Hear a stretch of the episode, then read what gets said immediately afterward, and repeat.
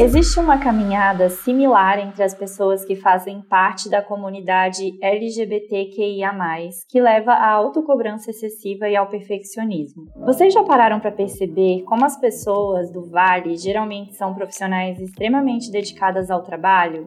O modo de se vestir, a busca pela intelectualidade, a casa bem decorada, o apreço pela arte e artigos de luxo, tudo tem a ver com esse pacotinho. A indústria de consumo sabe bem disso e vem daí o termo pink money.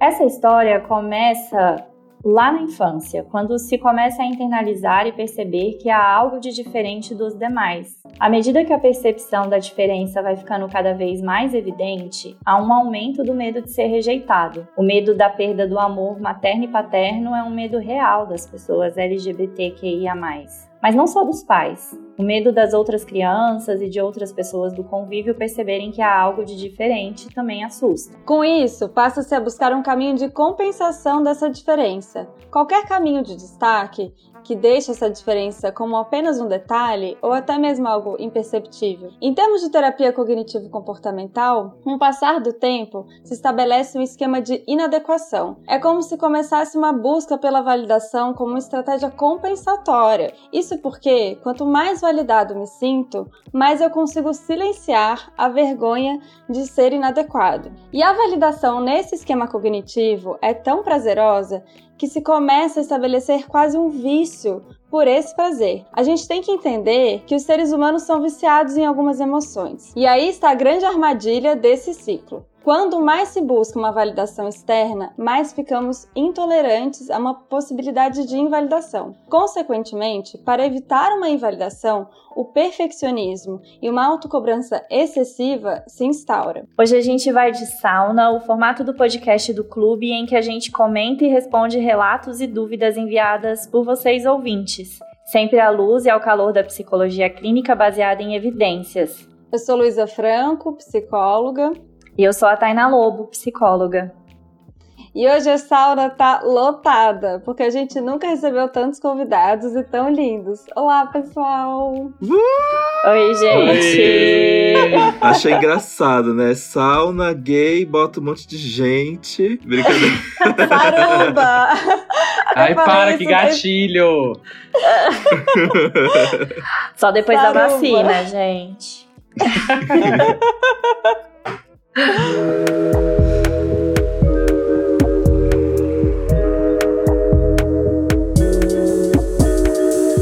Bom, se apresentem pra gente. Primeiro a Marcela, né, que tá aqui, porque mulheres e lésbicas primeiro, né? Prioridades. Meu nome é Marcela Cristina Gotzo, eu sou lésbica, uh, feminista, jornalista, tenho 25 anos e é isso, eu acho. Oi, Marcela. Oi, Marcela, eu sou o Vitor Miranda. É, vou me apresentar melhor. É porque ela falou o nome inteiro dela, né? Eu vou me apresentar melhor, né? Sou Vitor Fernandes Duarte Miranda. Sou, Vitor, eu tenho... sou Miranda também. De onde é o seu Miranda? Primos. Meu Miranda é do meu pai, que é do meu avô, que é do Rio. Ah, tá. Porque a minha família é Fernandes de Miranda, só que é do Goiás. Olha só. Olha! Mas a minha mãe é Fernandes Duarte e ela é de Minas Gerais. Para você ver que nada faz sentido. Nada, nada faz sentido. É isso. Cadê o brasão? E é isso. Tá, fala tá, mais desculpa, de você, Vitor. Imagina. Eu tenho 31 anos, é, sou natural de Brasília, mas eu moro em São Paulo faz uns 7 anos. Vim pra cá pra trabalhar, sou stylist e Sou homossexual assumido e militante. Isso, não apenas stylist, mas stylist divas pop. É, é aconteceu. É aí eu segui, é aí eu precisei pagar o aluguel. E aí eu continuei. Ai, gente. Ai, eu sou Felipe Dantas, mais conhecido como editor deste podcast. Aqueles, né? yeah. né? Mas também sou jornalista, tenho 27 anos. E também sou jornalista no Papel Pop, sou editor de vários podcasts, um milkshake chamado Wanda, Filhos da Gravete de Taubaté, Imagina Juntas, Estamos Bem. Uh, ixi, gente, olha. Do tem um podcast. Fala do seu podcast. Você também tem um podcast. Eu tenho pod... Gente, eu sempre esqueço de falar que eu tenho podcast. Eu tenho meu podcast também, que eu comecei com o Thiago Teodoro, que ele, a gente se conheceu por causa do Papel Pop, do Wanda. E a gente criou um podcast nosso durante a quarentena, porque antes do isolamento a gente vivia falando sobre temas muito da vida assim mesmo e da, da nossa vivência gay, porque ele também é gay. Só que a gente tem 10 anos de diferença. Então, sempre que a gente vai conversar sobre as nossas coisas, a gente percebe uma questão geracional muito grande. E a gente achava que isso era muito enriquecedor, assim. E a gente trouxe pro podcast. E aí, gay, que vai ao ar toda terça e toda sexta. Olha que tudo, dois EPs entregando. Não sei porque eu fiz isso comigo mesmo. Não sei. E além disso, editando todos os podcasts da podosfera brasileira. E aí o tema tem tudo a ver com o tema, né? A busca do perfeccionismo na, da comunidade Ixi. LGBT. Nossa, e isso é uma coisa que eu acho que eu parei pra pensar sobre essas questões faz não faz muito tempo, sabia? É uma coisa muito enraizada, eu senti que como é que... Ai, eu tô assumindo protagonismo, gente. Desculpa, não era pra ser assim. Vai, Dantas! Tá, tá bom. Não, e, e é porque é muito engraçado, porque a gente aprende a tanto a sentir vergonha pelo que a gente é, e às vezes antes mesmo da gente saber o que, que a gente é, na verdade. Porque eu me lembro que na escola as pessoas já estavam apontando o dedo pra mim e rindo da minha cara, sendo que eu nem me entendia. Tipo, eu era criança, não sabia sexualidade. E, e aí, quando você descobre que você no meu caso, que eu descobri que eu era gay, eu fiquei, ai, a minha primeira reação foi, ai, que droga, e agora? Porque, tipo, eu demorei um tempo pra assumir e, e aceitar e, tipo, e ser feliz com, com isso dentro de mim. E eu pensava, nossa, as pessoas falam tão mal disso, de ser LGBT. Eu preciso, tipo, eu intuitivamente fui criando essa vida que as pessoas sempre elogiam tudo que eu faço. E eu não deixo nenhuma brecha pra criticarem o que eu sou com medo, eu acho. E no final, qual é o preço disso, né? Eu acho que esse é um assunto muito importante mesmo. É exaustivo, né, essa coisa da, da compensação. E é legal a gente fazer um adendo aqui, até quando eu tava escrevendo o texto do roteiro, que essa vergonha que tem essa balança da compensação, ela é totalmente externa. Ela não é uma vergonha interna. É por isso que a gente tem que mudar o ambiente para as pessoas que, que não se encaixam nesse padrão, que na verdade quase ninguém se encaixa, né, no geral, se a gente for parar pra pensar. Mas é uma coisa externa, né? Porque você, na sua fala é o que, que as pessoas vão pensar. Não é o que você tá pensando. É sempre uma É. busca pelo externo, né? Você vai se equilibrar pelo, por fora, não por dentro. Isso é problemático também. Porque as coisas deixam de ser um pouco legítimas. Se você fica nessa compensação que vem do externo. Faz sentido isso que eu tô falando? Vocês estão entendendo? Eu acho que super faz mesmo. Eu tava até pensando, quando, antes de vir, de, da gente gravar, eu tava pensando no assunto e isso me acessou um- uns lugares meio que, tipo, eu tava falando, cara, outro, um tempo atrás me chamaram pro grupo de comemoração de tantos anos, do terceiro ano, sei lá, uma parada assim. Eu falei assim, cara, por que que eu tô num grupo de um monte de gente que já me humilhou? Tipo, eu sou muito melhor que isso. E aí eu fui pensando nas coisas que eu me colocava como superior, que eram, nossa, mas eu tra meu trabalho é muito legal, eu sou muito mais bonito, minha vida e não sei o quê. E eles são, tipo, tudo pai de família, tudo velho gordo e não sei o quê. só que aí, só que aí eu fui parar pra pensar que, tipo, a vida deles pode estar satisfatória pra eles. Porque É. não é a Sim. minha vida.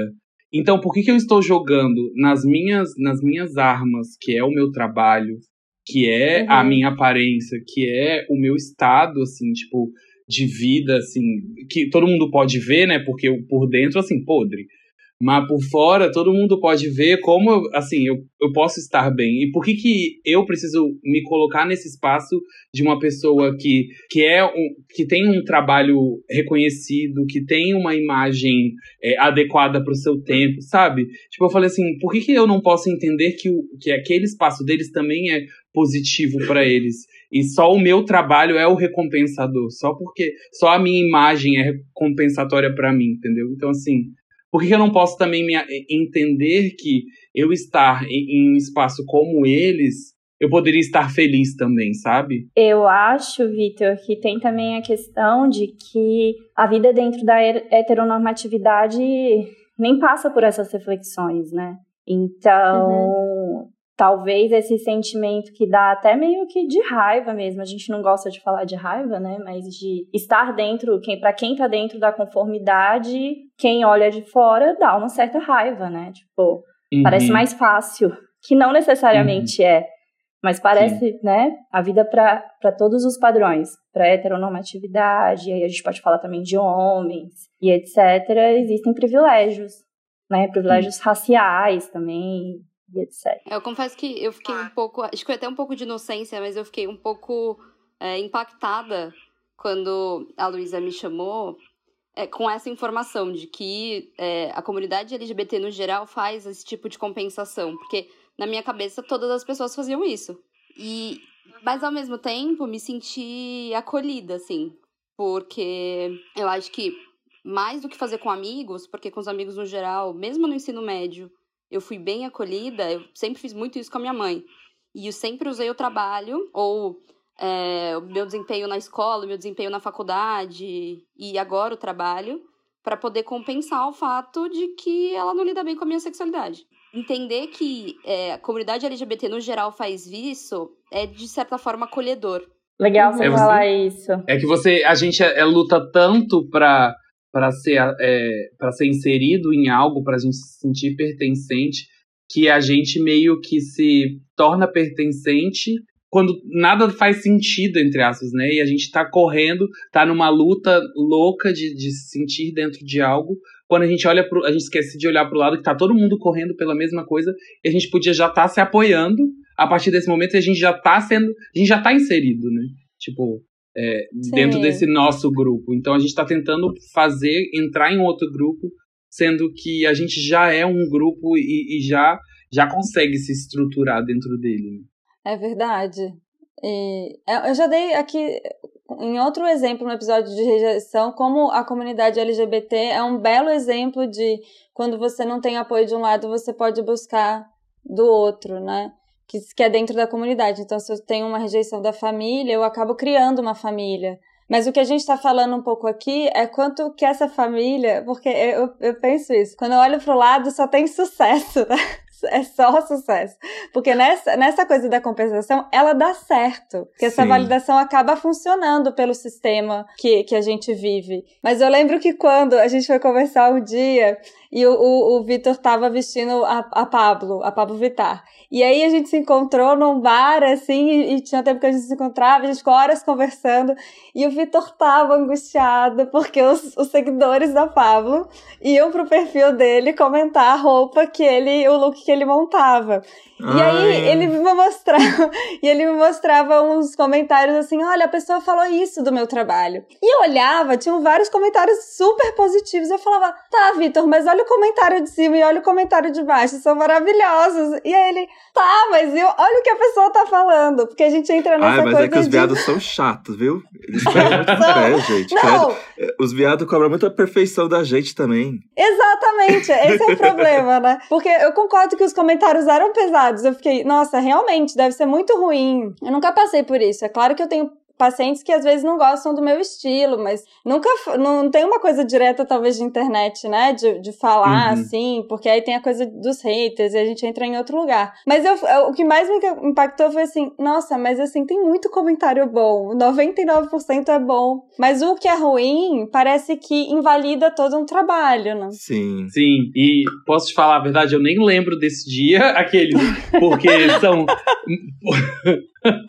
não me sinto incomodado não me sinto incomodado nem um pouco em falar sobre isso. Mas é importante, tipo, esse ponto porque é, estar dentro do meio e ser invalidado dentro do próprio meio também é um espaço de, de tipo. É. Rola uma crise, sabe? Tipo, uhum. querendo ou não, por exemplo, Sim. eu sou um homem gay lidando com. A, que eu trabalhava com a Pablo, que é um homem gay, e tem um, uma terceira pessoa, com certeza era um homem gay, falando algumas atrocidades. Então, assim, você sente essa nossa validação que a gente fala, nossa, a comunidade acolhedora, ela é super acolhedora. Mas ao mesmo tempo, a rixa que a gente tem do lado de fora de tipo dos, dos olhares que, que são tenebrosos para cima da gente, elas, eles também escapam e entram e vira esse uhum. essa briga interna de tipo de da pessoa querer estar acima de algo ou de alguém que por mais que não conheça. Então assim, entra Exato. num espaço de validação que entra em um outro vórtex, que é essa coisa uhum. do, do hate, enfim.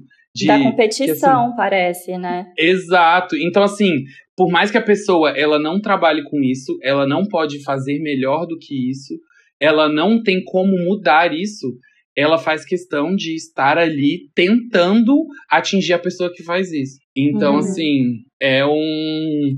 Ai, sei lá, né? Não sei nem o que sentir. É uma coisa pra gente pensar, né? Pra, uhum. Como a gente julga o trabalho do outro, quando a gente invalida, a gente tem que fazer essa reflexão.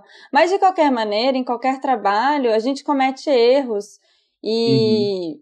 E, e vai acontecer em qualquer trabalho. Mas uhum. fico pensando, eu, queria que a Marcela falasse um pouco. A Marcela, ela é jornalista e ela trabalha, já trabalhou com política, com deputados, enfim.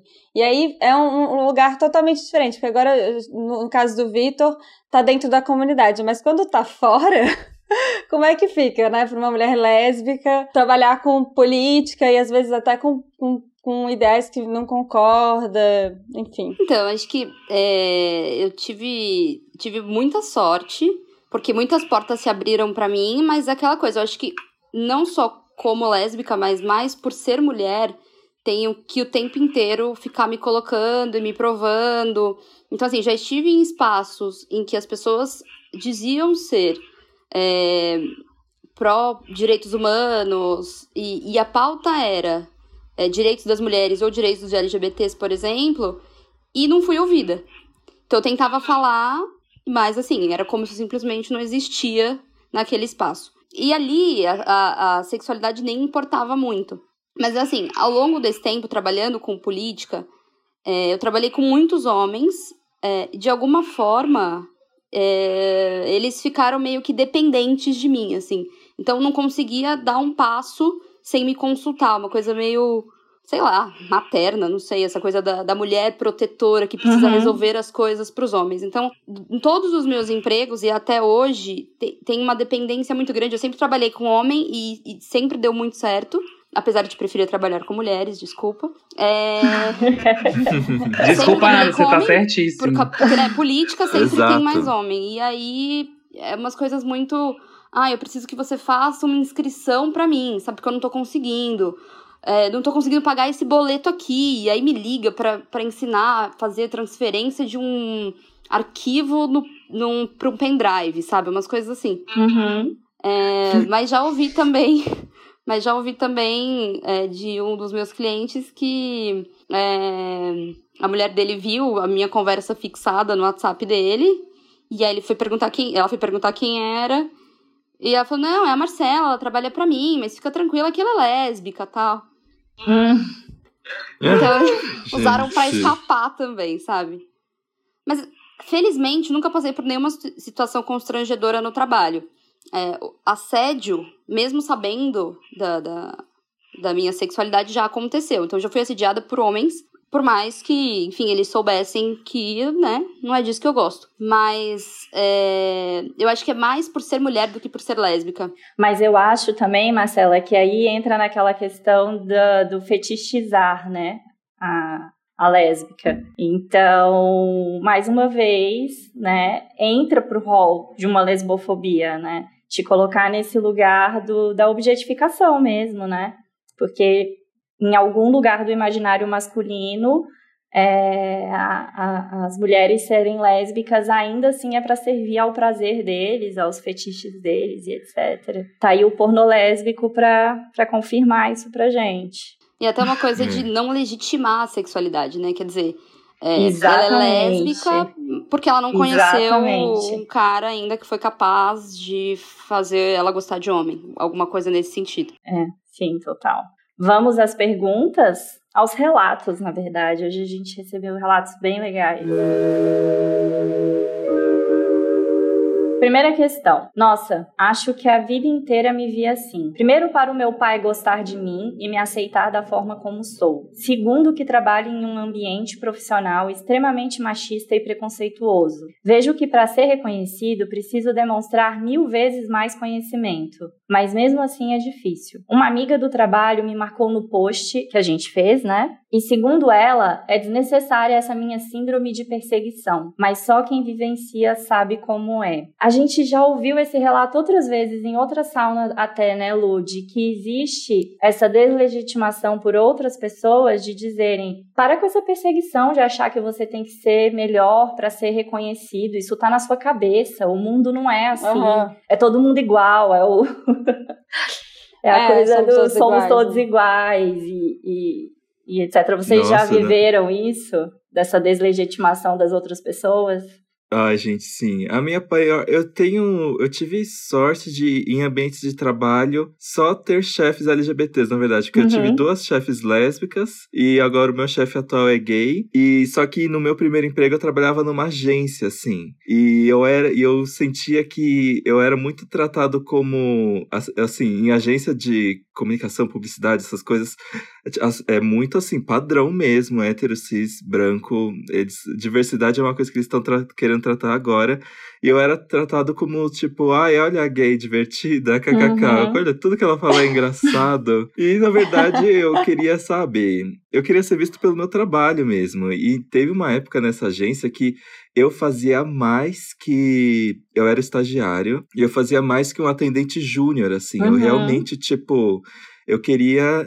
Aí, de, conforme eu fui fazendo mais coisa, mais coisa, as pessoas foram notando e meus trabalhos eram vistos no. eram mostrados em, em PowerPoint e tudo mais. Só que ninguém nunca pensou em me valorizar mais assim. Então, o meu trabalho era, era perfeito, mas como pessoa eu ainda era meio que Sabe, eu me lembro que teve um dia que eu falei, eu falei para minha chefe, ó, eu acho que eu tô fazendo muito mais do que meu trabalho, eu queria receber um aumento, eu queria alguma coisa. E aí agência, o chefe tem um chefe, que tem um chefe, que tem um chefe, né? Uhum. Então, quando ela levou isso, foi assim, um não diretão, assim. Então, na verdade, essa questão de perseguição é muito porque. É, não é questão de perseguição, é porque se a gente não faz um trabalho incrível, no final a gente é só uma pessoa que as pessoas tentam evitar olhar, porque na verdade a gente não é o que deveria ser certo, entre uhum. muitas aspas, né? Era uhum. isso que eu uhum. sentia na, nessa agência. Aí depois é. eu saí e achei empregos que combinavam mais comigo. Sim, isso que você está falando me fez é, lembrar de já ter ouvido também em consultório, e aí vocês me dizem se, se confirma, que é muito uma coisa assim também do. Não é que você era o estagiário, você era o gay estagiário. Então, todo julgamento é. vinha né, em cima disso. É, como se a, a, a, sua sexualidade estivesse sempre atrelada a tudo que você faz. E quem é heterossexual Sim. não passa por isso, né?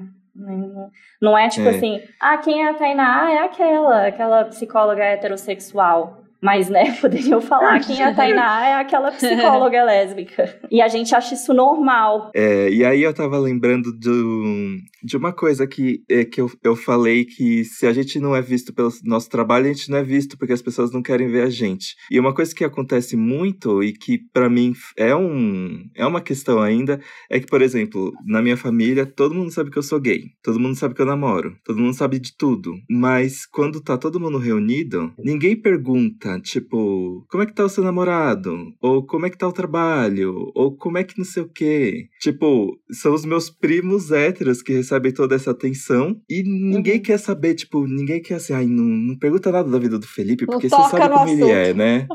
é, é, é muito comum isso. E, e, tipo, a gente se sente apagado, sabe? É muito estranho isso. Muito, muito estranho. E aí eu tenho que. Aí o, o que as pessoas querem falar sobre mim? Ah, querem falar sobre os famosos que eu já entrevistei, sobre as viagens que eu fiz a trabalho, não sobre mim. Eu acho que é aí que eu fui aprendendo muito a colocar o meu trabalho à frente de mim, assim. Uhum, nossa. O que, que, você ia falar, Marcela? Não, o Dantas compartilhou é, a experiência dele no primeiro emprego e comigo foi muito parecido porque né, eu era estagiária ainda e eu trabalhava na Câmara Municipal de São Paulo. Então só tem político e assim, hétero, branco, velho. E comecei a trabalhar muito, muito mesmo. Então, tipo, 10 horas por dia sendo estagiária, perdi a aula da faculdade. E só depois que as pessoas me respeitavam pelo meu trabalho que eu consegui sair do armário no trabalho. Então, tipo, foi um um, um percurso até chegar lá. Isso aconteceu comigo. Eu sou bissexual e quando eu saí do armário na minha família, eu tinha. Eu saí velha, saí com 30 anos. Tenho 34 agora. E o que me apoiava, assim, naquela tensão de sair do armário era assim: não, mas a minha vida profissional tá tudo certo. Isso é hipervalorizado na minha família e em qualquer outra família, eu acho, né, brasileira. Então eu ficava assim: não, eles não vão poder falar nada, porque o meu trabalho tá bem, eu tô, tenho independência financeira há anos, tá tudo certo.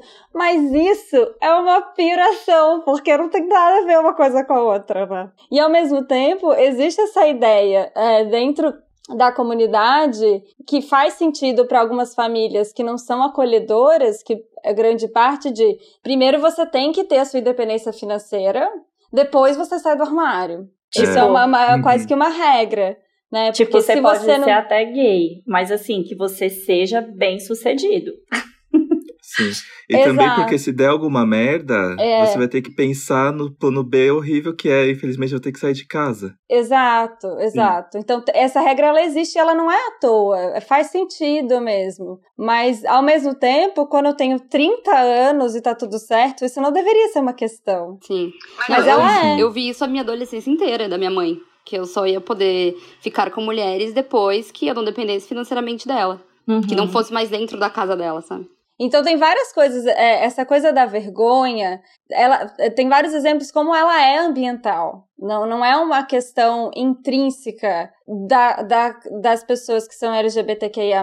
Ela é uma questão externa, que vai sendo reforçada com o tempo, porque a sociedade reforça isso o tempo todo. Então é muito difícil não cair nessa armadilha do perfeccionismo e da autocobrança. Porque o ambiente está o tempo todo falando para você que você tem que se compensar de alguma maneira, porque tem alguma coisa ali que não se encaixa. E aí a gente entra nessa nesse redemoinho assim e, e, vai se perdendo e procurando validação e aí quando tem uma invalidação não, fica muito mal e, e essa busca mas acho que a questão que a pessoa trouxe tem a ver um pouco com com a desvalidação, é, é, é a coisa do lugar de fala mesmo. Eu acho muito louco quando alguém fala que o que você está fazendo é um exagero. É, cai muito nesse lugar, né? Que a sua reação é exagerada, você não deveria se preocupar tanto assim, porque a realidade nem é tão assim. Só quem tá vivendo a realidade sabe o que é. Então não dá para esse discurso é totalmente Invalidante. É, invalidante e punitivo. E gente, às vezes a gente nem percebe que faz isso, né? Nem percebe, nem percebe, Marcela. É. É, lembrei aqui de um, um, grupo de supervisão que eu participo, que eu estava levando um caso de uma pessoa LGBT que ela tem uma crença que é essa, né, de que ela precisa ser duas vezes melhor do que as outras pessoas. E aí a primeira reação do meu grupo de supervisão foi: essa crença é disfuncional, essa crença tá errada. E aí a minha discussão era, não, ela não tá. Não a gente tá. vive num mundo homofóbico, lesbofóbico, transfóbico. Ela de fato precisou ser duas e às vezes até três, quatro vezes melhor para conseguir o que ela conseguiu, porque a nossa sociedade é heteronormativa e ela é punitiva com quem tá fora desse padrão, né? Então, uhum. até profissionais, Marcela, acabam entrando nesse lugar de invalidação. Se essa pessoa tivesse provavelmente se consultando com outra pessoa, iam tentar dizer para ela que não, você tá pensando errado. Vamos mudar essa crença Sim. aí. É verdade. Sim. Bom, vamos para a próxima questão? Vamos. Mesmo sendo um garoto branco e magro, o que muita gente considera como padrão, sinto uma necessidade enorme de ter um corpo perfeito, que eu costumo identificar como um corpo de ator pornô. Zero gordura, musculoso, bunda grande, zero pelos, etc. Isso destrói minha relação com meu corpo e com a minha autoestima. Não chega a prejudicar a minha sexualidade, namoro há seis anos mas sinto que poderia ser bem mais feliz se não tivesse essa cobrança interna por uma certa perfeição. Embora isso venha mudando nos últimos anos, meio que existe uma forma certa de ser gay, que é ser gay muito bonito, gostoso e bem vestido. Falei bobagem? Enfim, é o que eu sinto. Gente, eu acho que a questão dela é muito válida porque na verdade, é, existe toda uma eu acho que às vezes também não é só exclusivamente coisa do, do homem gay, mas eu acho que o corpo padrão ele é o que, ele é o que aparece nas mídias, assim, sabe? Mas uhum. é, eu acho que na questão do gay também tem uma coisa que a gente procura muito, por exemplo, para eu ter acesso a é que fala, quando eu comecei a descobrir a minha sexualidade, eu tive que recorrer muito a pornô gay. E é uma coisa, assim, completamente padrão, assim mesmo. Você só vê corpos perfeitos. E você vai ver uma G Magazine. Nossa, entreguei.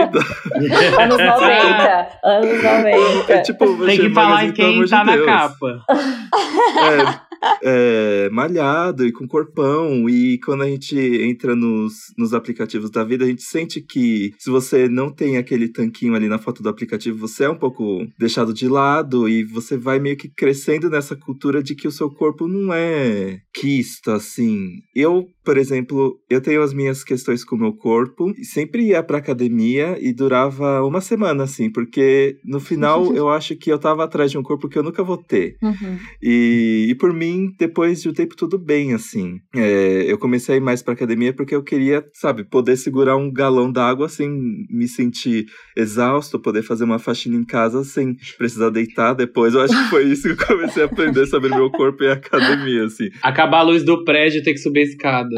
É, é difícil porque a, a validação, principalmente na internet, das pessoas com corpo musculoso, vem muito mais rápido. Por exemplo, se Sim. uma pessoa postar uma foto sem camisa e ela tem lá o seu abdômen, e eu também postar uma foto sem camisa, vai ser assim, discrepante a diferença. E isso é porque os, as, as gays, o mundo, não sei o quão genérico isso pode ser, aprenderam a enaltecer esse corpo e automaticamente a gente sente um pouco de lado mesmo. Mas é uhum. é muito difícil vir com uma solução porque, no meu caso, isso é uma coisa que eu ainda tenho que trabalhar muito, assim. Às vezes eu uhum. me sinto um pouco deixado de lado pelo meu corpo. É que é um espaço, por exemplo, tipo, a gente vive em um meio é, eu não vivo, assim, óbvio que eu vivo porque eu não sou descolado da sociedade, né? Nem da comunidade. Mas esse uhum. espaço do homem branco, malhado, é, hetero, próximo à heteronormatividade, é, ele, eu, eu entendo que as pessoas têm esse grande problema, tipo, essa a dor dele com certeza é muito genuína, mas eu não sinto conversa sobre mudança. E eu não sinto também entendimento sobre quebrar esses padrões. Eu entendo que essa pessoa, ela quer se adequar, ela quer entrar, ela quer colocar o corpo dela o mais próximo do ideal que foi posto na cabeça dela, mas eu uhum. também não vejo que algumas outras pessoas elas não conseguem quebrar este padrão de alguma maneira. Então, no fim das contas, essa pessoa é, é, vira um refém de uma coisa que foi imposta para ela. É, então, uhum. assim, é, é, é uma perpetuação de uma situação em que ela está encarcerada. Então, assim, uhum. Tipo, eu acho que para essa pessoa, se ela estiver nos ouvindo, não é uma dica, porque eu também não sou um especialista e também não sou 100% confortável com o meu corpo. Mas eu acho que às vezes para a gente é importante também parar de olhar para o próprio corpo e para o corpo das pessoas que você quer se aproximar e olhar para o corpo das pessoas que você não se aproxima e entender esses outros corpos. Por que, que você está olhando Sim. tanto para a perfeição e por que, que você não está olhando porque é o dito imperfeito, sabe? Uhum. Eu acho que é, é um entendimento muito mais amplo, porque senão você acaba entrando num, num, num, num entendimento cíclico do que você está simplesmente se minando. Você está se minando, você está tornando cada vez mais próxima a essa imaterialização do seu corpo, porque o seu corpo nunca vai ser material, ele vai ser sempre imaterial, porque está só na sua cabeça. Então, eu entendo muito esse espaço, mas eu eu instigo a um novo, uma nova percepção a um novo entendimento, uhum. a um, uma nova procura. Porque a partir do momento em que você se encontra padrão e você se entende padrão e você ainda não está satisfeito com o seu corpo, eu acho que é, é, entender o espaço e o seu redor e as outras formas de perfeições que elas realmente existem, eu acho que é um caminho muito mais saudável para a mente e até para as outras pessoas, porque quando uhum. essa pessoa ultrapassa essa, esse limite, essa, essa, essa linha, ela uhum. quebra um tipo de bolha e ela consegue entender outras coisas. Porque eu acho que às vezes essas pessoas elas se sentem muito presas a esse padrão e a essa, e esse pensamento e elas acabam não pensando no que é o oposto do que é o delas. Uhum, e aí acaba uhum. prolongando uma coisa que, que só faz mal para essa pessoa. Sim, uhum. perfeito. Nossa, Fez sentido? Claro. Fez sentido? Nossa, Victor! Perfeito, perfeito, porque senão esse ciclo só se perpetua, né? E a pessoa ela vira Exato. dupla vítima, dupla, dupla vítima desse padrão. E a gente sabe aqui o padrão serve também, né? Ao consumo. Então, uhum. Uhum. perfeita a sua colocação. Exato. É, e não é Mas... é sobre o padrão mais, né? É uhum. sobre a, a existência, é sobre a diferença. Eu acho que a gente vive eu, eu tô num.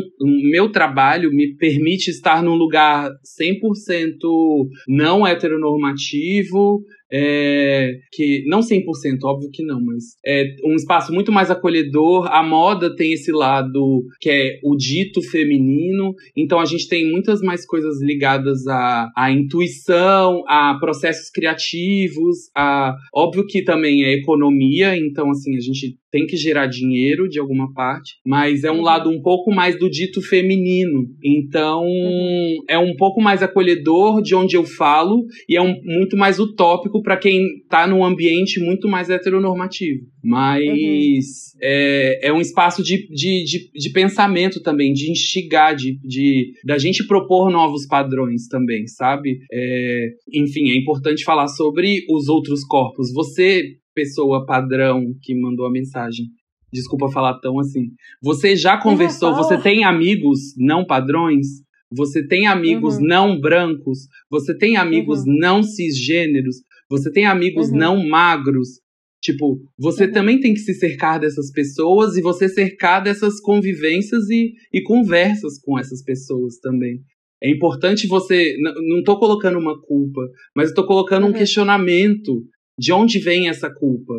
Será que uhum. é muito mais é, agradável para você estar em um espaço padrão e não questionar a sua padronização? Uhum. Será Sim. que é muito mais fácil para você é, ou você instigar por que, que você não pode achar um corpo não magro ou não malhado, enfim? Por que, que você acha esse outro corpo padrão muito mais interessante? Sabe? Uhum. Eu acho que é, existe um pouco a falta dessa procura também do, do dito diferente, Sim. sabe? Uhum. Eu acho que tem a ver com uma responsabilização, assim, que para além, uhum. Eh, se você tem esse desconforto, é, entender por que ele tem e o que o Vitor tá falando não é nem, acho que é sair da culpa e ir para responsabilização, porque a gente tem uma responsabilidade como sociedade uhum. individual. As pessoas, elas, elas às vezes, é, a gente tem coisas para serem feitas. E o que o Vitor está uhum. falando é isso, em vez de sair desse lugar de tá, isso é um, é um causa sofrimento e causa sim, mas o que pode ser feito para você sair desse lugar é, na prática? É, a sugestão do Vitor acho que foi excelente. A minha questão, eu vou aproveitar que vocês estão aqui, porque eu tenho essa questão na minha cabeça há um tempo, que eu vejo no consultório. E aí é o seguinte, eu percebo que meus pacientes gays tem essa coisa com o corpo. As minhas pacientes héteros têm essa coisa com o corpo. Eu não vejo essa questão, ela não aparece, é muito raro e quando aparece é bem sutil. Eu vou aproveitar que a Marcela tá aqui com as mulheres lésbicas. Então, será que essa cobrança por um corpo vem do masculino? Eu acho que não. Mas, porque acho que tá muito internalizado, né, na mulher, essa coisa da, do corpo perfeito. Mas, eu, eu, gosto muito quando o Vitor falou de por que, que, por que, que essa pessoa que mandou a pergunta não se cerca de outros corpos, né?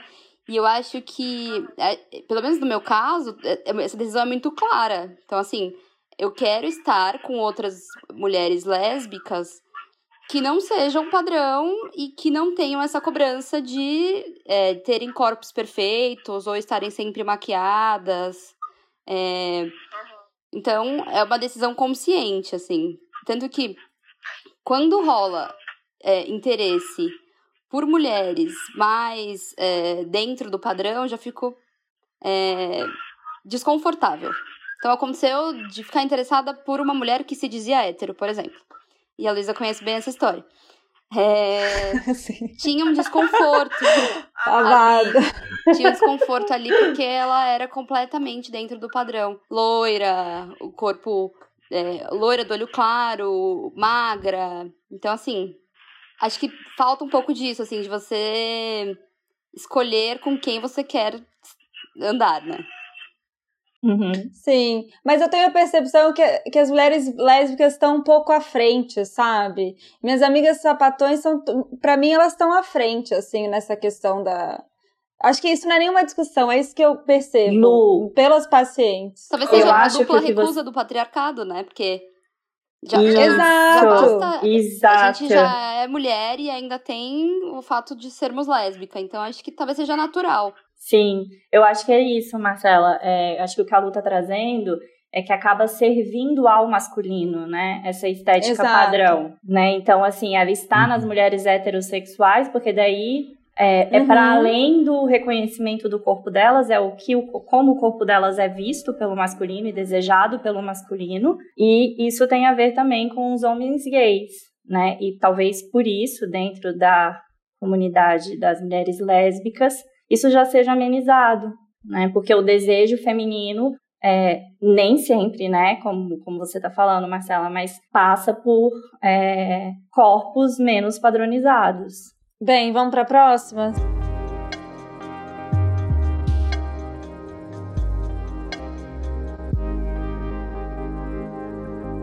Eu era um jovem profissional quando tive o primeiro feedback do meu comportamento associado à minha sexualidade pois me disseram que homossexuais são pessoas grosseiras no trabalho. Fiquei afetadíssimo e passei a me vigiar para tentar ser mais gentil e me encaixar no mundo corporativo de forma que a minha sexualidade não influenciasse a percepção dos outros sobre o meu trabalho. Além disso, eu precisava muito da validação de sucesso na minha carreira pela minha família, pois eu não havia escolhido o caminho profissional que eles queriam, e claro, também por causa da minha sexualidade. Fui crescendo me cobrando excessivamente, querendo o retorno do mundo em relação ao meu incansável vigor em sempre querer dar o meu melhor, com qualidade e excelência. O mundo me retornou. Eu tive vários feedbacks positivos e continuei acreditando que a perfeição do meu trabalho era o que me levaria aonde eu queria chegar. Só que eu caí no espiral da perfeição.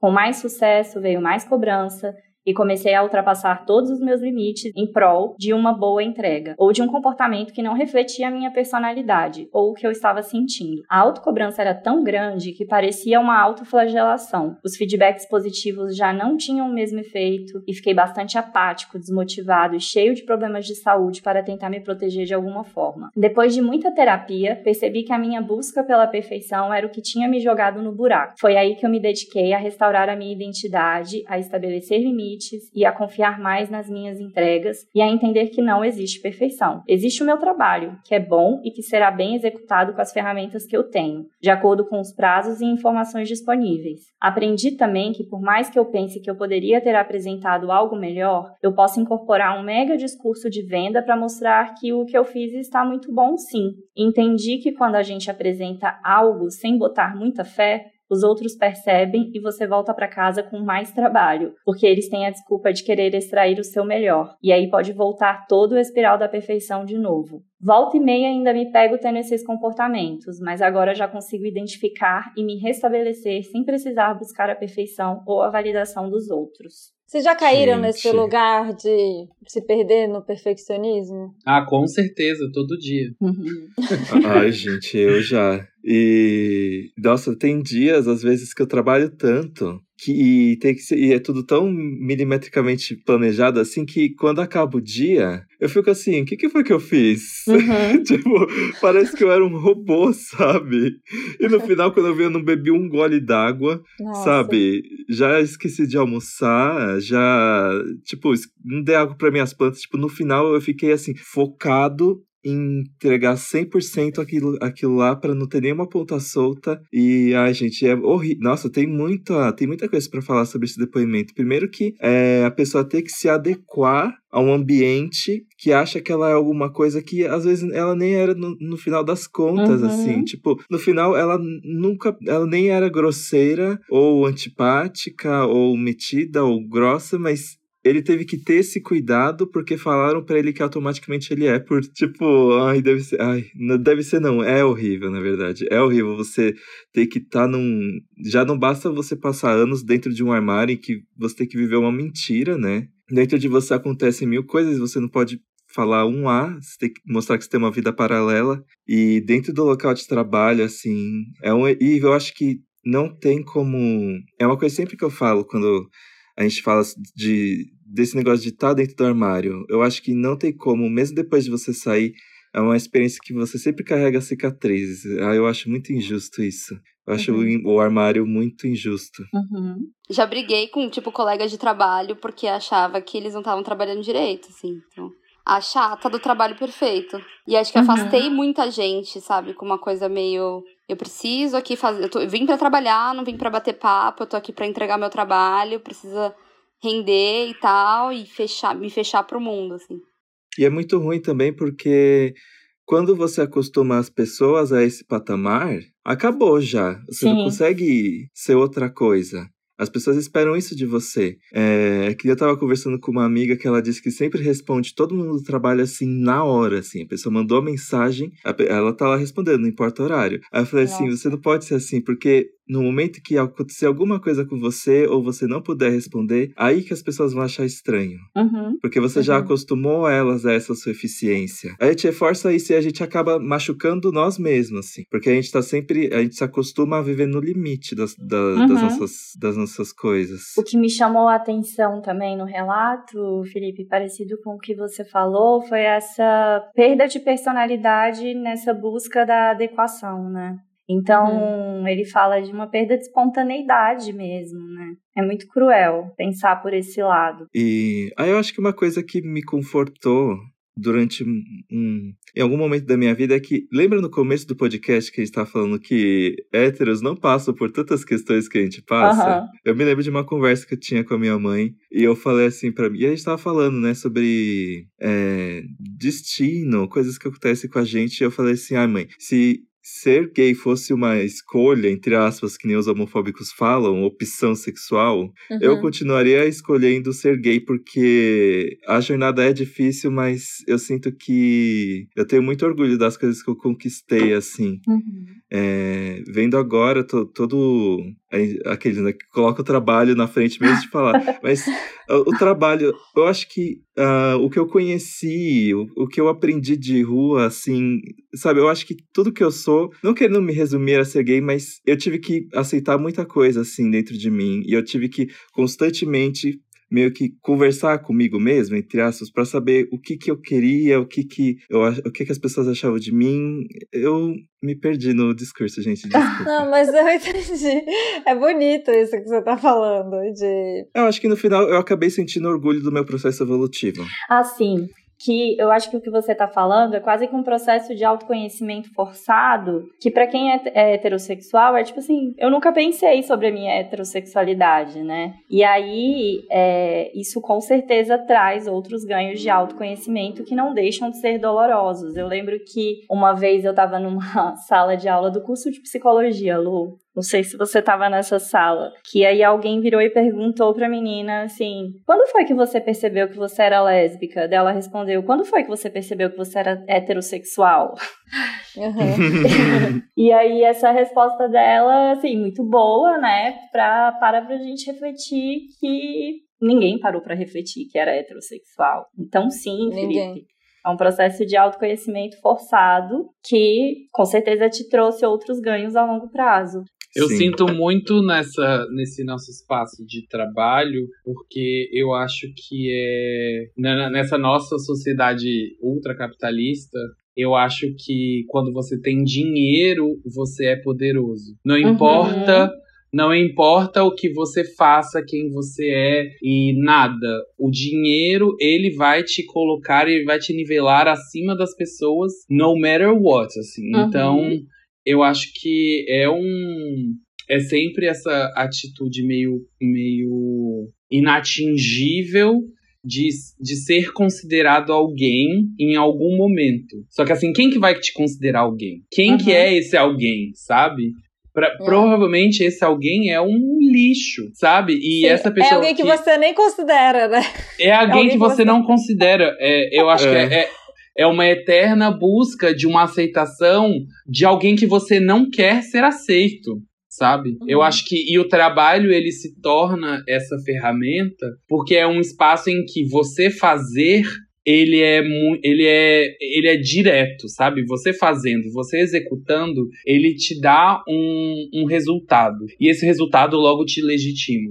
Sim. Então não depende é, e, e isso a gente trazendo para as nossas realidades é, pra, a gente falando, nós todos falando aqui de um espaço que a gente coexiste. Então, assim, e, e presumo eu que somos todos ainda cisgêneros. Então, assim, essa conversa. Sim. Com uhum. alguém transgênero aqui seria uhum, outro uhum. assunto, seria Sim. outra moeda, outro estado de, de corte. Então, assim, uhum. é, é um espaço em que a gente tem também esse espaço de, de privilégio de pensar que o trabalho pode, pode nos, é, nos trazer o sucesso, ainda mais. É. Uma pessoa uhum. transgênera, ela não consegue não nem pensar nesse espaço de trabalho também. Então é importante uhum. a gente frisar isso nessa nossa vivência, para a gente também entender que as, que as realidades elas são múltiplas e a gente também passa por muita coisa, mas é isso, é a gente se entender dentro de um, de um espaço, de um grupo em que, sei lá, a gente se coloca nessa economia como forma de provação, aprovação uhum. o tempo inteiro. E,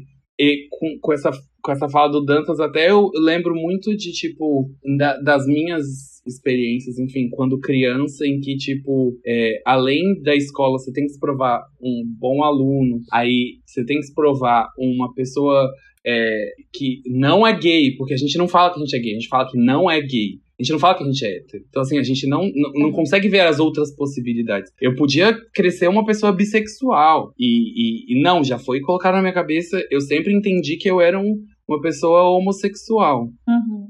Uhum. Então, é, e, e, todas essas provações. E, e questão do meu corpo também. Em casa eu tinha que provar que eh, eu precisava do meu corpo, eu precisava reforçar, é, eu precisava ser magro, porque minha, minha família sempre questionava isso. E aí você precisava se dar bem. E nananana, enfim, são essas cobranças que a gente leva para uma vida em que a gente. E eu acho que o trabalho é a nossa forma de se colocar num, num nível assim, tipo, que, que ninguém pode questionar, sabe? Exato. É, o, o, o dinheiro na sua conta, o seu, o, o, a sua roupa é, que, que é de marca, o lugar onde você frequenta, a sua casa, são coisas que as pessoas elas não podem questionar de você. Então, esses espaços, até esses gêneros de comprovação de sucesso, é, uhum. eles se tornam, assim, é, metas que colocam os nossos corpos em questionamento sempre, né? Uhum. Uhum. Eu não sei se fez sentido. Eu falei um monte de coisa. Sim. Não, mas é não. isso mesmo. Não, então, eu tava pensando justamente nisso, né? A gente tava discutindo essa questão de, de corpos e tal, e o quanto tudo isso, é, sei lá, faz parte parte até de uma bolha de, de, de corpos assumidos, né? De uma uhum. bolha de privilégios, porque quantas pessoas podem se assumir no trabalho, quantas pessoas podem escolher que trabalho elas, elas podem ter, né? Então, a gente tá tendo aqui uma conversa de pessoas que, que são assumidas, bem resolvidas, mas que não é a realidade de muita gente.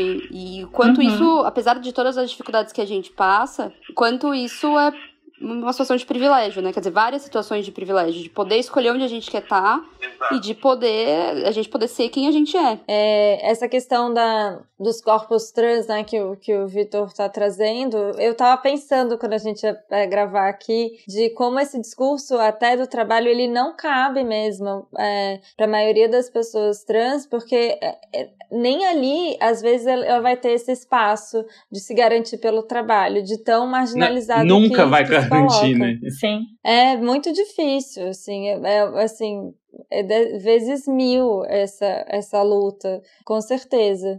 Bom, e que a Marcela falou também, assim, aqui é um recorte, né, dessa, dessa questão, que a gente espera que, que se amplie cada vez mais, que não, por isso até é bom essa discussão, para que isso chegue em outros lugares, mas é um trabalho de formiguinha que tem que ser feito diariamente. Mas também não tem volta, gente. Não volta pro armário, não. não já, me... o meu tá quebrado no chão, amor.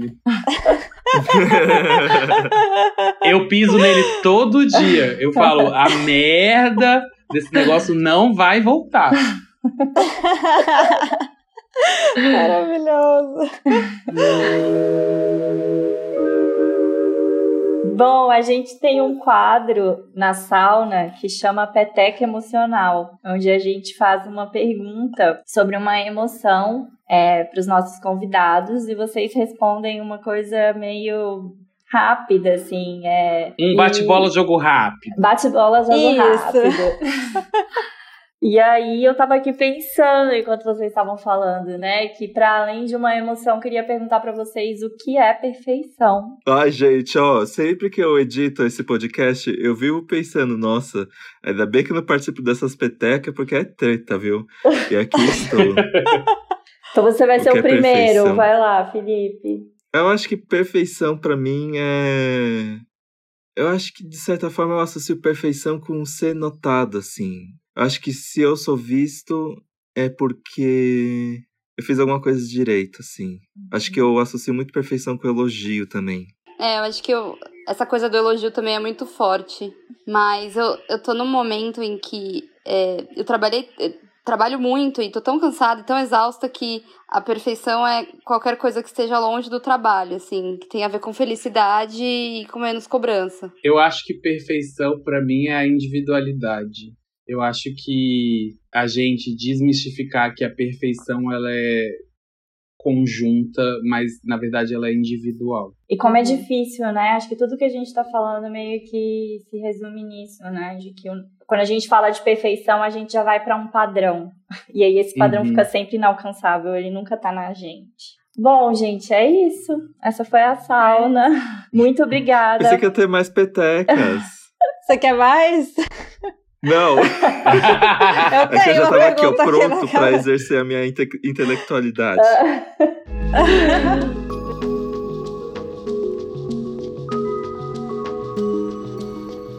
Então, essa foi a sauna. Foi muito bom ter vocês aqui. Eu amei essa troca. Adorei, gente. Quero vocês Tudo. com mais questões. Assim. Já tem o telefone, só ligar. Tá.